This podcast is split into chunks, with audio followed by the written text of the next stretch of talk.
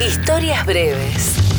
Leyendas, mitos, mentiras y verdades del rock de acá, de allá y de todas partes.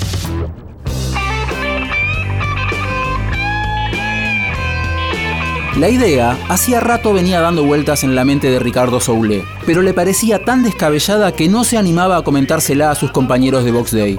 Sin embargo, el sello Mandioca ya les estaba pidiendo un segundo disco. El éxito un tanto sorpresivo del disco debut, Caliente, que incluyó el mega hit Presente, obligaba a la banda a redoblar la apuesta.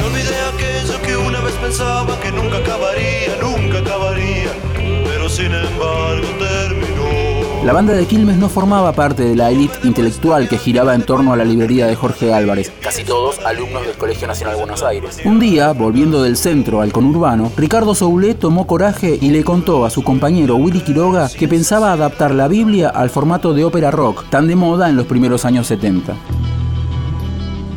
El segundo disco de la banda sería una obra conceptual.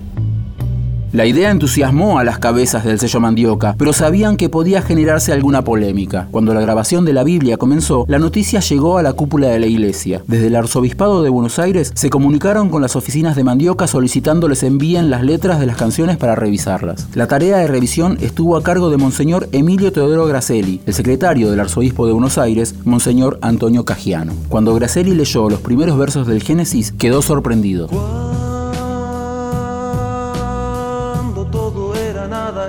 El principio.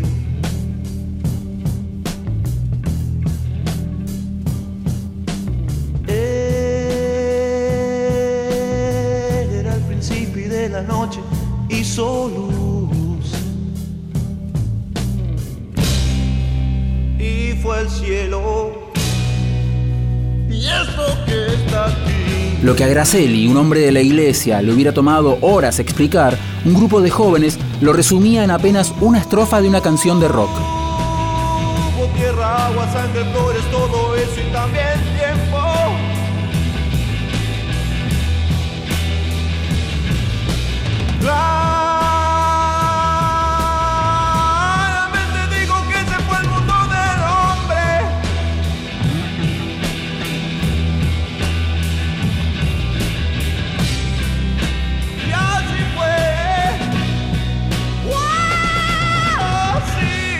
En medio de la grabación, la banda vio partir a su guitarrista Willy Godoy. El sello Mandioca quebró y las cintas quedaron en poder del sello D-Jockey que mandó a imprimir los discos antes de que se terminara la mezcla. De sol a sol, labrando tierra tendrás tu pan.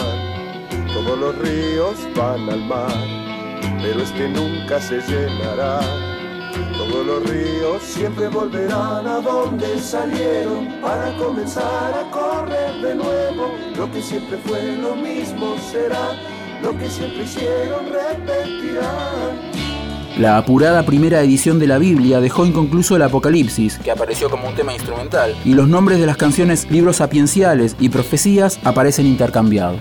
Monseñor Gracelli, el hombre que autorizó las letras del disco, fue, luego del golpe del 24 de marzo de 1976, cómplice de la dictadura cívico-militar. No olvidar lo que ves ya se ha visto ya, tal vez un día lo sabrás.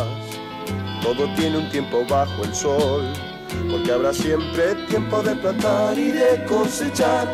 Tiempo de hablar, también de callar, hay tiempo para guerra, hay tiempo de paz tiempo para el tiempo y un rato más. Historias breves.